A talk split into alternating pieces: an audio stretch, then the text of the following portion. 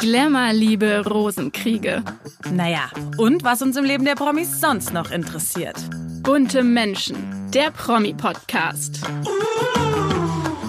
Hallo und herzlich willkommen zu einer neuen Folge von Bunte Menschen. Ich bin Barbara Fischer, Redakteurin bei Bunte. Und heute sitzt mir seit längerer Zeit mal wieder meine Co-Hostin Lilly Burger gegenüber. Voll schön, dass du endlich wieder da bist und mit Lena und mir viele spannende Folgen aufnehmen wirst. Ja, ich freue mich natürlich auch wieder riesig dabei zu sein. Ich bin ebenfalls Redakteurin bei Bunte und jetzt wieder regelmäßig am Start und ich freue mich auf alle spannenden Folgen, die kommen werden. Es gibt aber noch ein viel größeres Ereignis als mein Comeback und von dem sprechen wir heute. Wir erfahren, wie Adelsexperte Stefan Blatt die Ereignisse der Krönung von König Charles einordnet und wir erfahren bestimmt das ein oder andere Detail, das noch nicht alle wussten. Bevor wir aber Stefan zu Wort kommen lassen, gucken wir doch erstmal, was sonst noch so in der Welt passiert ist. Bunte Spotlight. Lilly, was hat dich denn diese Woche bewegt? Ja, wie gesagt, das meiste wurde wohl von der Krönung in den Schatten gestellt. Was ich aber ganz nett fand zu hören, war, dass Barack Obama und unsere Angela Merkel tatsächlich noch ein sehr freundschaftliches Verhältnis zu pflegen scheinen. Er war ja letzte Woche in Berlin für eine Talkshow, in der er mit Klaas Häufer Umlauf über die Herausforderungen unserer Zeit sprach. Und da hat er sich es eben nicht nehmen lassen, bei Angela Merkel durchzuklingeln. Und er und sie haben sich dann gemeinsam mit ihrem Mann Joachim Sauer beim Edel Italiener Ponte in Berlin-Schöneberg zu einem ganz ungezwungenen Abendessen getroffen. Ganz ungezwungen. Mit separiertem Platz und Bodyguard-Überwachen. Klingt eigentlich nach einem ganz normalen Abend. Ja, stimmt. So ein ganz normaler Freundeabend war es auch nicht. Aber sie haben die Zeit wohl trotzdem sehr genossen, denn immerhin saßen sie dort fast vier Stunden. Ein gutes Zeichen dafür, dass ihr Verhältnis freundschaftlich ist und sie sich noch viel zu sagen haben. Schade, dass man nicht weiß, was die drei so bereden, aber man weiß, was es zum Abendessen gab, und zwar rohen Spinatsalat mit Speck und Parmesan, Pasta, Steinbutt und Pulpo. Lecker. Mensch, das Menü hätte ich auch gerne jeden Abend. Klingt auf jeden Fall sehr fein. War denn dein Abendessen das letzte Highlight der Woche oder hast du noch was anderes Schönes erlebt? Werbung. Ich sag mal so, Abendessen ist für mich immer ein Highlight, aber mich hat eine kleine andere Geschichte aus Hollywood berührt. Und zwar eine Geschichte, die sich um Jennifer Lopez dreht. Ich meine, wir haben ja alle das Liebescomeback von Jennifer Lopez und Ben Affleck mitbekommen. Und ich glaube, der ein oder andere hat es sich ja auch gewünscht nach so vielen Jahren. Und jetzt hat die Mutter von Jennifer Lopez, Guadalupe Rodriguez, auch verraten, dass sie es sich seit 20 Jahren gewünscht hat. Sie hat nämlich in einer Talkshow darüber gesprochen und hat gesagt, ich wusste immer, dass meine Tochter und Ben wieder zusammenkommen, weil ich 20 Jahre lang dafür gebetet habe. Und das fand ich so süß. Also ich sag mal so, Mama weiß es halt doch immer am besten. Ja, wie sehr die Liebesbeziehung von den beiden fasziniert, merkt man auch daran, dass man auch immer noch Facts, die nach dem Happy End, also nach deren Heirat rauskommen, immer noch schön und einfach so hörenswert und lesenswert findet. Ja, total. Ich freue mich sehr, heute meinen nahezu allwissenden Kollegen Stefan Blatt im Podcast begrüßen zu dürfen. Und bei diesem historischen Ereignis, das uns dieses Wochenende alle beschäftigt hat, überrascht es bestimmt niemanden, dass du heute als Adelsexperte hier bist. Hallo Stefan, schön dich heute hier zu haben. Hallo, ich freue mich sehr hier zu sein. Stefan, an diesem Wochenende hat das Event stattgefunden, das für dich als Royal-Experte selbstverständlich das herausragendste Ereignis des Jahres sein muss und nicht nur du, die gesamte bunte Redaktion hat am Samstag die Krönung von König Charles minutiös verfolgt und News, Fakten und Fotos gesammelt. Wir nehmen gerade am Sonntagnachmittag auf. Der Podcast wird morgen erscheinen und die Feierlichkeiten um die Krönung werden offiziell noch bis Montag dauern. Das heißt, während wir uns hier unterhalten, ist noch einiges im Gange und dennoch gibt es jetzt schon sehr viel Spannendes zu berichten und wie es Charles erging, warum Camilla so strahlte und wer nur mal kurz bei der Krönung vorbeischaute, darüber wollen wir jetzt sprechen. Meine erste Frage an dich lautet natürlich zuallererst mal, ob du schon deinen persönlichen Lieblingsmoment benennen kannst. Also gibt es einen Moment oder eine Situation, von der du emotional besonders berührt oder vielleicht sogar überrascht warst? Ja, es gab mehrere äh, Lieblingsmomente. Äh, einer hat mit dem kleinen Prinzen Louis zu tun. Der saß die ganze Zeit ganz fröhlich auf der Bank neben seiner Schwester. Auf einmal war er verschwunden. Jeder hat sich gefragt, was ist da los? Alle hatten auch irgendwie gleich das Gefühl, vielleicht ist er ausgerastet, irgendwas Schlimmes passiert oder hat einen Wutanfall oder sowas. Aber es war gar nicht so. Er wollte nur eine kleine Spielpause haben und hat dann Faxen auf dem Balkon gemacht in der Kutsche. Also der war wirklich der heimliche Star der Krönung. Ähm, und dann meine persönliche Heldin ist Camilla äh, wie die das durchgezogen hat. Also Respekt. Also Charles sah so ein bisschen aus, als ob er gleich irgendwie einschläft. Also er war von diesem, von der Last der Krone, dem Druck, der auf ihn lastet und dann das Hinfiebern auf den Tag und so offensichtlich so erschöpft, dass er mehrmals auch gestützt werden musste von Geistlichen. Aber Camilla hat gelächelt, hat gestrahlt, hat ihren Mann mitgenommen. Wahnsinnsfrau. Und man weiß ja, sie ist wegen Diana jetzt lange Zeit war sie nicht so gut angesehen beim Volk, aber sie hat sich bei dieser Krönung wahnsinnig nach oben geschossen. Das war wirklich sehr schön zu sehen, wie Camilla die Euphorie transportieren konnte an die Leute. Ja, und jetzt sind wir eigentlich äh, schon mittendrin, aber nochmal so zurück zum Rahmenprogramm. Wir feiern die Krönung ja seit Samstags für drei Tage und den Auftakt bildete ein Gottesdienst in der Londoner Kirche Westminster Abbey, währenddem Charles und seine Frau Camilla durch den Erzbischof von Canterbury die Krone auf die Häupter gesetzt bekamen. Und das entspricht ja einem jahrhundertealtem Ritual und so wurde auch schon Queen Elizabeth gekrönt. War denn der Rest des Events auch so traditionell? Also gehört es zum Beispiel dazu, dass noch zwei weitere Tage gefeiert wird oder zeichnet sich durch Abweichungen vom üblichen Prozedere schon ab, dass Charles etwas moderner regieren will? Es war zwar sehr, sehr ähnlich wie die Krönung vor 70 Jahren, äh, 1953 von Elisabeth II., aber auch sehr unterschiedlich. Er hat alles in abgespeckter Version gemacht. Die Queen hatte über 8000 Menschen zu Gast. Er hat nur in Anführungsstrichen 2000 Ehrengäste in die Westminster Abbey eingeladen. Und er hat auch ähm, die Zeremonie nicht so lang gemacht er, und er hat darauf geachtet, dass bei den Gästen ein Querschnitt seines kompletten Volkes da war. Also da ist auch jetzt äh, der König der Diversität, der Vereinigung, der Versöhnung. Also es war wirklich jedes Spektrum da, jede Religion war da und da hat man gemerkt, er will einen Neuanfang, er will Großbritannien, äh, das sehr unter dem Maxit leidet, äh, oder dem Brexit natürlich Maxit war, als Harry abgegangen ist. Oder beim leiden sie natürlich, aber dem Brexit, die Preise gehen nach oben und äh, der Handel funktioniert nicht mehr richtig. Also er will da, er wollte da ein Zeichen setzen, wir stehen zusammen und das hat sich auch bei der Krönung manifestiert. Aber natürlich, da wurden mit goldenen Kutschen hingefahren, ähm, Reiterstaffeln, äh, es wurden irgendwelche Gewänder von 1700 Schieß mich tot getragen. Also das war natürlich nicht modern, was da passiert ist. Aber für einen König von Großbritannien und Irland war das natürlich wahnsinnig modern. Ja, und es gab ja noch etwas, womit er sich noch mal etwas volksnäher zeigt, nämlich, glaube ich, gibt es ein Konzert, das er initiiert hat, wo auch Karten verschenkt wurden an Leute aus verschiedenen Berufen? Ja, es gibt ein riesiges äh, Popkonzert mit wirklich Weltstars vor der wahnsinnigen Kulisse von Windsor Castle, also im Park von Windsor. Und da ist das Windsor Castle angestrahlt. Und das findet ja nach der Aufnahme unseres Podcasts heute Abend statt. Aber wir haben jetzt leider, oder nicht leider, wir durften die Krönung für Bunte hier machen, das was sehr viel Spaß gemacht hat und was auch eine große Ehre ist. Aber ich wäre natürlich heute Abend super gerne bei diesem Konzert dabei, aber das geht nicht. So schnell kommt man da nicht hin. Aber das, das wird ein Weltereignis. Charles will einige Dinge anders machen als die Queen. Er will sich volksnäher zeigen, sich mehr am Puls der Zeit zeigen, auch indem er äh, weniger pompös Feste inszeniert, da etwas auf die Sparflamme drückt. Äh, kann man an, noch andere Modernisierungsmaßnahmen von ihm erwarten?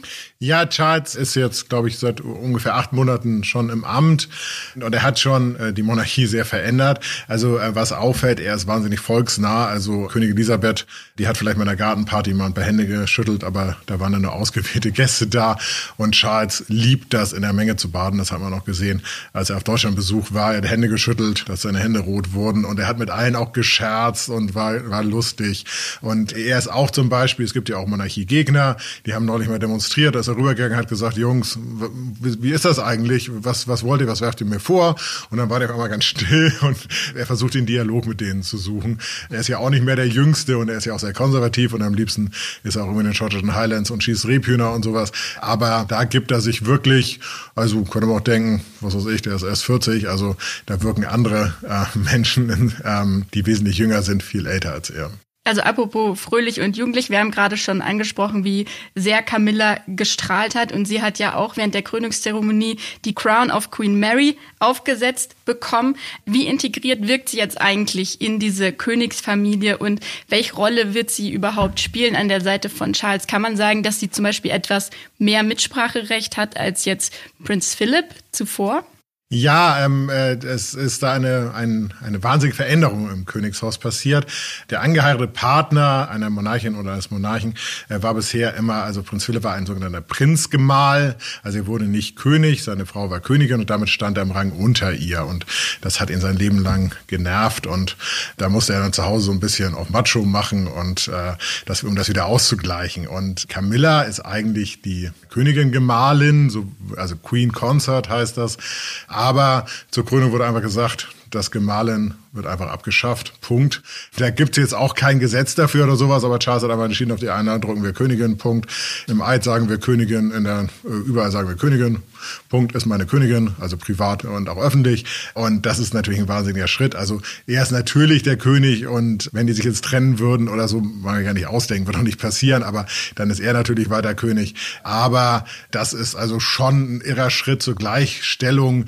Wir lächeln vielleicht jetzt drüber, aber das Königshaus ist halt 20, 30, 40 Jahre ja mit solchen Sachen zurück und damit zeigt er, hey, Mann und Frau sind gleich, was jeder von uns sofort unterschreiben würde ist aber im europäischen Hochadel noch lange nicht angekommen. Und Charles hat da jetzt auch einen Schritt gemacht, der Auswirkungen auf den deutschen Adel und auf Spanien überall haben wird, weil es endlich mal jemand gesagt hat, hey, Mann und Frau sind einfach gleich Punkt. Und jeder, der was anderes sagt, ist ein Volldepp, um das mal ein bisschen drastisch zu sagen.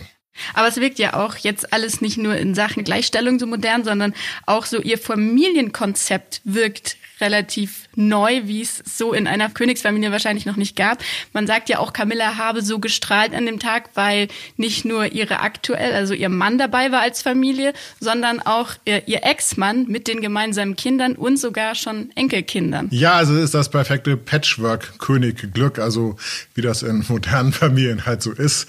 Wenn man sich dann halt irgendwie getrennt hat und der Streit ums Geld und die Scheidung ist vorbei, dann findet man wieder zusammen für die Kinder und ist eigentlich ganz glücklich und sagt, gut, dass ich einen neuen habe, weil der alte war vielleicht doch nicht so gut. Und genauso leben die auch. Also das macht auch so Hoffnung. Die leben halt wie ganz andere Menschen auch. Äh, was ein großes Problem bei der Geschichte ist, dass Harry auf seine Stiefmutter extrem sauer ist, weil er glaubt, sie hätte ihn in die Pfanne gehauen, weil sie galt ja immer lange als Ehebrecherin und, und die quasi die Ehe, die Traumehe von Charles und Diana, die es ja nie gab, weil die beiden haben sich nie geliebt und das war eine Show-Ehe, die irgendwie inszeniert war, zerstört hat. Und deswegen ist Harry halt sauer auf sie und das ist auch ein groß, ein wichtiger Grund, warum er diese Familienfehde hat äh, mit, mit seinem Vater, ist Camilla. Und dass jetzt auf einmal auch William und Kate und alle Team Camilla sind, würde ihn vielleicht irgendwie mal ein bisschen zum Undenken bewegen und sagen, naja, das andere ist auch schon lange her. Menschen haben ja auch das Recht, Fehler zu machen und sich zu ändern und dass man ihnen verzeiht. Das ist auch ein sehr christlicher Gedanke und die erste Krönung war ja total christlich aufgebaut. Also da wurde nur über Gott geredet, wurde eine ganz normale Messe gefeiert und Harry ist ja auch Christ und vielleicht sollte er mal den christlichen Gedanken nehmen. Es gibt auch Vergebung und nicht Vergeltung und das kann er sich jetzt mal überlegen und dann wird wieder alles gut. Ja, also jetzt hast du Harry schon ins Spiel gebracht. Es war, es war ja schon vorher klar, dass er kommen wird. Man hat sich aber gefragt, welches Zeichen wird gesetzt, indem er wo wie platziert wird und wie wird er selber mit welcher Laune auftreten. Kann man denn jetzt als Adelsexperte anhand seines Besuchs sein Verhalten interpretieren, wie das Ganze abgelaufen ist? Es war das eher ein Akt der Versöhnung oder versöhnlicher oder erschien Harry mehr gedemütigt? Nein, Harry hat sehr selbstbewusst einen Auftritt hingelegt, äh, aber ab und zu hat er mal so ein bisschen versonnen in die Gegend geschaut. Ich meine, okay, hier ist auch warm mit 2000 Menschen, also das muss nicht nur daran liegen, er hat auch einen Jetlag, also er war nur kurz da, 28 Stunden insgesamt. Also da muss man nichts reininterpretieren. 28 jetzt. Stunden? Ja, also er ist ja. Freitag ähm, Mittag gekommen und ist ja gleich nach dem Gottesdienst nach Hause geflogen. Der Grund, den er offiziell genannt hat, Archie hat seinen vierten Geburtstag gefeiert und so konnte er quasi vor ihm zu Bett gehen, Archie noch gratulieren. Das ist ja auch super süß und als Vater hat er da total richtig funktioniert, aber eigentlich nimmt man doch Archie mit und feiert mit ihm irgendwie im Frogmore Cottage im Garten. Das ist einer der der schönsten Orte der Welt, wo er sein Cottage hat und die haben einen riesigen Garten und da kann man die beste Geburtstagsparty des, äh, seines Lebens feiern. Das hat er nicht gemacht. Er wollte ein Zeichen setzen. Ich komme, ich ähm, stehe zu meinen Verpflichtungen. Also für ihn ist er ganz Service, also ist ganz, ganz wichtig für ihn. Also dass er, dass er Service am Volk, Service an der Welt, also sehr Gutes tut. Ich stehe zu meiner familiären Verpflichtung, aber ich setze ein Zeichen, weil ich halt nicht in diese ganze Krönungsangelegenheit mit eingebunden bin und auch Archie keine Rolle hat. Also George hat ja die Rolle des Schleppenträgers, aber der ist auch schon neun und Vierjährige kann vielleicht noch nicht so viel machen. Setze ich ein Zeichen, dass ich halt alleine komme und auch gleich wieder abhaue. Äh, aber es ist natürlich äh, auch ein Zeichen, dass er den Kontakt nicht ganz abbrechen will. Also und er muss ja jetzt erstmal in Vorleistung treten, weil er hat immer alles, wenn er irgendwie da war, dann ist er in eine Talkshow gerannt in den USA, Late Night Show und hat das ausgeplaudert und hat hahaha kleine Witzchen aus dem Königshaus erzählt und ähm, wenn er es jetzt wieder macht, sind natürlich die anderen so, wir wollen privat nicht mehr mit dir reden, weil das landet sofort in der Weltpresse. Wenn er es nicht mehr macht und sagt, wir machen jetzt hier mal einen Cut. Ich hatte jetzt meine paar Monate oder paar Jahre, wo ich mich aufgeregt habe, aber jetzt halten wir Privates wieder privat. Äh, er hat jetzt eine Bewährungsfrist, wenn es ein halbes Jahr nicht rumsabbelt, was da passiert ist, er hat ja auch nicht viel erlebt, dann werden die anderen bestimmt wieder auf ihn zukommen und sagen, wir können jetzt wieder mal ein vertrauliches Gespräch führen. Aber im Moment ist es so, man ist auf so, ja, auf einer respektvollen Basis, geht man dann da um, aber mehr ist da auch nicht. Also da muss die Freundschaft und die der Familienbande wieder zusammenwachsen. Und jetzt gibt es ja eigentlich in naher Zukunft auch keinen weiteren Anlass, weshalb Harry wieder nach Großbritannien kommen sollte. Das heißt, es ist so, wie du jetzt gerade gesagt hast, er muss sich beweisen und dann wird man vielleicht wieder Einladungen füreinander aussprechen. Ja, es gibt ja immer so Anlässe. Es gibt ja, es gibt ja so, ähm, so zum Beispiel der Geburtstag des Königs wird ja mit einer großen Parade gefeiert. Da gibt es den sogenannten Commonwealth Day, wo das britische ähm, äh, Commonwealth oder wo das Commonwealth gefeiert äh, wird, weil die Großbritannien hat dann noch die Commonwealth-Staaten, wo der König dann auch von einigen auch Staatsoberhaupt ist. Und äh, also es gibt immer wieder was, wo man kommen könnte. Also immer gibt es einen Jahreskalender. Also wie Weihnachten kommt immer der, die Parade, der Termin und das. Und äh, da gibt's jetzt im Sommer zwei oder drei Sachen, wo er kommen könnte, wo er sicherlich auch, also ich glaube, dass die ihn auch umarmen würden, aber er ist halt so, er hat sich jetzt ziemlich weit aus dem Fenster gelehnt, ihr seid alle böse und wenn ihr euch nicht ändert, will ich nichts mit euch zu tun haben und da dann wieder über seinen eigenen Schatten zu springen und zu sagen, naja, versuchen wir es mal, das wird ein bisschen schwierig. Wer ja besonders präsent war jetzt im Gegensatz zu Harry waren die Kinder. Wir haben gerade schon gesagt, George war Ehrenpage. Das heißt, er durfte den Hermelin-Umhang mittragen. Äh, Louis hat auch wieder für kleine Belustigungen gesorgt. Ich glaube, dem ist mal die Zunge rausgerutscht. Gab es sonst Überraschungen, für die die kleineren Gäste gesorgt haben? Ja, Charlotte ähm, sah ja aus wie quasi ein kleiner Klon von Kate. Sie hatte sich auch ein ähnliches Blumendiadem oder ins, ins Haar gesteckt und also die beiden waren so herzallerliebst zusammen. Und Charlotte hat auch auf Louis aufgepasst. Also sie hat immer wieder die Hand genommen und hat mit ihm zusammen im Programm geblättert und, und hat war wirklich die perfekte große Schwester, also die man sich nur wünschen kann. Äh, und der hat offensichtlich ist er die Nacht vorher nicht so wirklich früh ins Bett gegangen. Der hat die ganze Zeit gegähnt und das führt dann natürlich bei kleinen Kindern auch dazu, wenn sie müde sind, dass sie dann auch ein bisschen zappelig werden. Und da hat aber dann Charlotte so ganz als große Schwester, so das regeln wir jetzt mal. Und als es dann zu zappelig wurde, hat der Nanny gesagt, kommst mal kurz mit. Wir machen so mal eine kleine Spielrunde, bisschen Autos über, keine Ahnung was, hinten irgendeinen Raum fahren, nochmal auf Klo gehen und dann kommst du wieder. Ja, aber das auch wiedergekommen ist auch ein Zeichen, dass er zu seiner Schwester wollte. Und das Band zwischen den beiden, das, also zwischen dem kleinen Bruder und der großen Schwester, scheint wahnsinnig eng zu sein. Und das hat auch dieser Tag gezeigt. Ja, das ist schön zu sehen, dass die Geschwister füreinander da sind und die sich aufeinander verlassen können. Die Festlichkeiten wurden ja bewusst klein gehalten. Wir haben ja gerade schon gesagt, etwas mehr als 2000 Gäste. Die Kinder waren gut aufgelegt, aber eine Maßnahme war, um die Gästeliste möglichst klein zu halten, dass an die meisten Familien der höheren Gesellschaften nur zwei Einladungen vergeben wurden. Es gab aber eine Familie, die hat ein größeres Kontingent zur Verfügung gestellt bekommen. Das waren, glaube ich, die Middletons, also Kates Eltern. Was lässt sich denn anhand dieser Geste schließen, wie das Verhältnis dieser beiden Familien ist? Ja, ähm, Kates Familie ist ja Anführungsstrichen nur eingeheiratet und, und Kate ist, gehört natürlich fest zur Familie, aber die anderen sind ja so auch von Charles. Es wurde ja hier nicht William gekrönt, also wurde ja, wurde ja Charles gekrönt. Es sind so ein bisschen, also nicht entfernte Verwandtschaft, aber ein bisschen weiter weg. Und da wollte man auch durch ein Zeichen setzen, dass die Middletons, die ja auch sehr viel für die Krone getan haben, also die haben sich immer skandalfrei verhalten. Äh, ähm, James Middleton, also Kates Bruder, der leidet ja unter Depressionen und der hat das aber auch immer ähm, äh, ja, da gab es nie irgendwie einen, einen Skandal oder sowas. Ähm, oder er hat nie irgendwie jemand beschuldigt oder irgendwas gemacht. Also er hat eine schwierige Lebenssituation, aber er hat sich immer korrekt verhalten. Also das ist ja dann vielleicht noch ein bisschen schwieriger, wenn ich unter Depressionen leide. Also und das wollte man anerkennen. Äh, was dann aber nicht ging, äh, die hätten natürlich auch, James und Pippa hätten natürlich auch ihre Partner mitbringen können, aber sechs Karten ging dann doch nicht. Also hat man hart gerechnet. Da hat man gesagt, die Eltern kommen und die Geschwisterkinder kommen. Und das war wirklich eine große Geste, weil zum Beispiel die Belgier, die sind zu dritt angereist, also da durfte die Kronprinzessin dann auf dem Empfang am Vortag und die Niederländer sind sogar zu viert angereist mit Beatrice und ähm, Amalia und dann noch das Königspaar. Da durften halt Beatrice, die Altkönigin, und äh, die Kronprinzessin auch nur zum Vorempfang und nicht mit in die Kirche. Da war man schon echt sehr strikt. Hätte ich jetzt auch so nicht erwartet, weil ich dachte, naja, dann schiebt man halt noch in den Stuhl rein. Aber da wurde gesagt, nee, gleiches Recht für alle, aber in den Middletons hat man so eine Ausnahme gemacht. Ist ja auch spannend. Ist ja auch vielleicht ein Vorgeschmack auf die Regentschaft, mit welcher Konsequenz da das Zepter geführt wird. Waren denn eigentlich auch deutsche Gäste dabei? Ja, das hat uns natürlich auch besonders gefreut, auch mich als Adelsberichterstatter, weil der deutsche Adel spielt auch immer ein Ressort.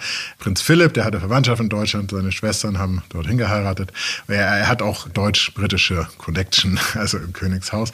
Äh, und äh, da waren die Hauschefs der Häuser Hohenlohe-Langenburg waren da, Baden war da, also die besonders gefreut, weil natürlich auch unsere äh, Druckerei und unser Firmensitz ja auch mit dort liegt. Und dann Hessen Also waren war wir da. quasi auch Wir waren Ort. vom Herzen, also quasi der Markgraf von Baden und seine Frau sind ja die Vertreter Badens und da Ja. waren wir im Herzen ja, mit dabei. Waren auch Gäste der 2000. Ja. Ja. Und äh, da war es aber auch so, dass die Schwester des Fürsten äh, zu Hohenlohe-Langenburg, die ist eigentlich sehr eigentlich mit Charles befreundet. Also die beiden haben echt eine enge Freundschaft. Die durfte auch nur zum Vorempfang. Also da äh, hat dieser Zwei-Karten-Regelung auch gegolten. Aber natürlich, da sie auch mit ihm befreundet ist, ist sie dann das ganze Wochenende mit integriert worden und dann war man halt mal diese zwei Stunden nicht in der Kirche. Ist natürlich ein historischer Moment, den jeder gerne mitgemacht hätte, äh, aber auch Königs müssen sich an Regeln halten. Was für mich ja auch diesen historischen Moment markiert hat oder was ich ein besonders eindrucksvolles Bild fand, wenn es nicht das stärkste Bild für mich war, war der Kuss von William an Charles. Das gehört ja wahrscheinlich auch zum Ritus dazu. Da wird, damit wird die ewige Treue geschworen, dem Sohn seinem Vater gegenüber. Ähm, kann man das aber auch tatsächlich als so authentische Geste auffassen? Oder ist es jetzt auch vielleicht absehbar, dass das Verhältnis zwischen den beiden etwas konkurrenzbehafteter sich gestalten wird? Ja, die ganze Zeremonie wurde ja entstaubt. Eigentlich dauert das vier Stunden und man hat es auf zwei Stunden begrenzt, also plus, plus, minus. Und da hätte er ja auch William sagen können, nee, die Kussszene lassen wir jetzt raus. Oder er hat sich ja auch von seinem Vater hingekniet. Ähm, wir machen nur Knie und keinen Kuss oder wie auch immer. Aber es scheint das Bedürfnis da gewesen zu sein, seinem Papi zu zeigen, da er wird ihn privat ja auch mal auf die Wange küssen. Also ist ja, ist ja sein Papa. Äh, das zeige ich jetzt mal in aller Öffentlichkeit und ich schäme mich auch nicht dafür. Und ich werde ja von meinen Jungs auch nicht dafür gehänselt oder sowas, sondern das ist jetzt, wir zeigen, ich bin der Kronprinz, du bist der König und wir sind ein Team. Und das hat das symbolisiert. Und das, für mich war das weniger so ein, so ein Staatsakt, der dazugehört, sondern für mich war das mehr so, Papi, ich, will, ich küsse dich jetzt, ich würde dich auch gerne noch in den Arm nehmen, aber dann fällt die Krone runter, so nach dem Motto, machen wir das im Arm nehmen nachher. Das war mehr so ein Vater-Sohn-Moment, wo eigentlich, wo man so ein bisschen hingeschaut hat, dachte, hm, ist es richtig, dass wir dazu gucken, aber die beiden wollten das, also haben wir dazu geguckt. Das stimmt, man wurde Zeuge eines sehr intimen Moments Ja, also das, ja. das war, da waren, wurden Gefühle im Spiel und, Ja. ähm, und das haben sie mit, im Endeffekt werden diese Krönung Milliarden Menschen gucken, also live wahrscheinlich ein paar hundert Millionen und, aber insgesamt irgendwelche Schnipsel der Krönung und diesen Kurs, wenn Milliarden Menschen sehen und das ist natürlich dann, ähm, ja, haben sie sich gut vorüberlegt, ob sie es machen. Es gab ja aber weitere Liebessymbole. Ich glaube, Camilla hat eine Hommage an ihre Hunde mitgetragen, an ihrem Körper sozusagen. Ja, auf ihrem Kleid hatte sie ja Hunde aufgestickt, ihre beiden Lieblingshunde. Und auch James Middleton, der hatte einen Ring, wo auch sein Hund mit drauf war, das ist auch ein großer Hundefreund. Und Kate hat Dianas Ohrringe getragen. Also ähm, es war so kleine Symbole, wo gezeigt worden ist, dass die Tiere und auch die Menschen, die vielleicht nicht mehr da sind, die wir lieben, dass die mit inkludiert sind in das Ganze. Und das war natürlich sehr schön. Das sind auf jeden Fall sehr schöne Gesten. Es gab aber auch die ein oder anderen Kuriositäten. Wer genauer hingeschaut hat, konnte nämlich eventuell feststellen, dass mit einer anderen Kutsche zur Kirche hingefahren wurde, als sie zurückgenutzt wurde. Gab es da zwischendurch eine Panne oder wie lässt sich das erklären? Nein, das war so gewollt. Zur Krönung hin fuhr man mit einer neuen Kutsche, die ist klimatisiert. Die hat sogar vorne so eine Kamera drin, dass man sehen kann, wo man hinfährt. Die ist gepolstert und alles. Die wurde jetzt erst vor ein paar Jahren fertiggestellt und wurde zum Thronjubiläum der Queen letzten Jahr rausgeholt. Das war, das ist so wie Bentley fahren oder da spürt man nichts. Zurück das hat man gemacht, weil man dachte, naja, wenn man äh, braucht eine bequeme Kutsche, weil das wird jetzt eine lange Krönung oder müssen die ein bisschen frisch sein. Zurück ist man dann mit der Kutsche gefahren, die auch Queen Elizabeth benutzt hat.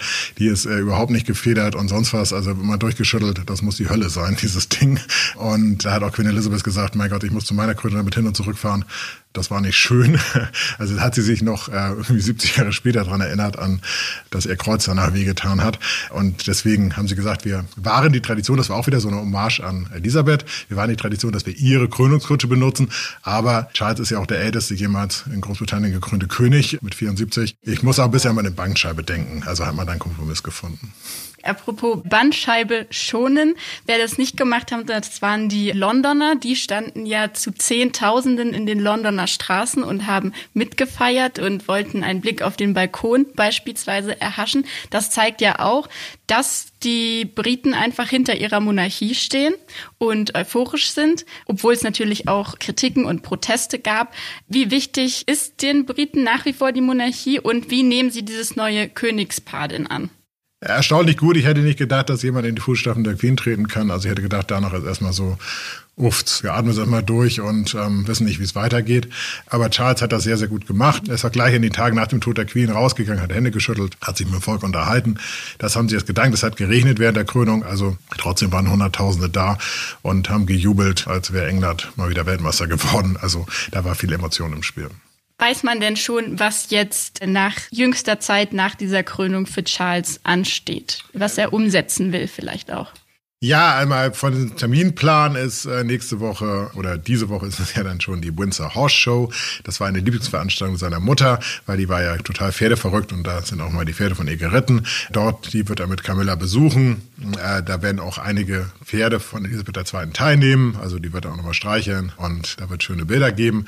Und dann, ja, nimmt er ganz normal seine Amtsgeschäfte auf. Er war jetzt zum Glück, müssen wir sagen, bei seinem ersten Staatsbesuch als König in Deutschland. Das war schon eine große Ehre für Deutschland. Und jetzt muss er ja die ganzen anderen Staaten alle bereisen. Er muss dann auch mal irgendwie wieder nach Australien. Und also er wird pro Jahr so ein paar Auslandsreisen machen. Er muss seine Provinzen bereisen. Also da ist viel auf dem Plan und seine Charities machen. Ein bisschen noch sortieren, schauen, wer kriegt jetzt welche Aufgabe, was macht jetzt William mehr, was macht Camilla mehr. Aber grundsätzlich wird er das so durchziehen.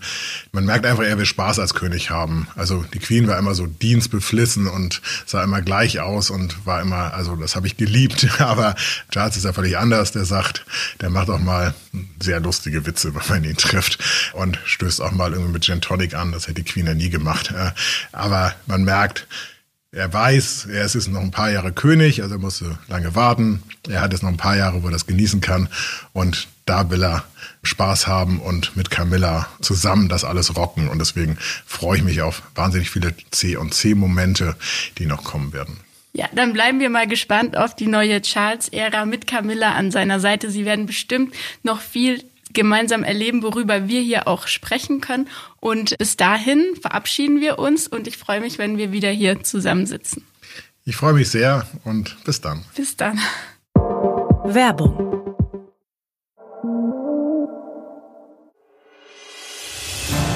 Stars und Sterne. Diese Woche trifft sich Merkur mit Venus und Saturn. Dieses Trio gibt reichlich Kraft und Motivation. Und das gilt besonders für den Steinbock. Sein Energiehaushalt scheint diese Woche noch stärker zu sein als sonst. Und wer könnte diesen extra Powerschub gerade mehr gebrauchen als Hollywood-Cowboy Kevin Costner? Der ist nämlich nicht einsamer Wolf von Sternzeichen, sondern entschlossener Steinbock. Kevin Costner wurde ja Anfang Mai nach fast 19 Jahren Ehe völlig davon überrumpelt, dass seine Frau Christine Baumgartner die Scheidung eingereicht hat. Aber Steinböcke sind wie gesagt sehr entschlossene Sternzeichen und die aktuelle Planetenkonstellation könnte ihm zusätzlich helfen, sich der schmerzhaften Situation zu stellen. Die Sterne helfen ihm, sein Organisationstalent zu nutzen und sich auf kommende Vorhaben und Projekte konzentrieren zu können. Wir wünschen ihm, dass er diese Kraft dafür einsetzt, um für seine Frau zu kämpfen. Er hatte sie in der Vergangenheit für seine Arbeit ja wirklich oft vernachlässigt. Wir wissen auch, sie hat ihm deshalb ein Ultimatum schon im Oktober gestellt. Das hat er nicht erfüllt. Jetzt hat sie die Nase voll gehabt. Unser Tipp an ihn lautet also natürlich, aktuell Familie priorisieren und Karriere hinten anstellen.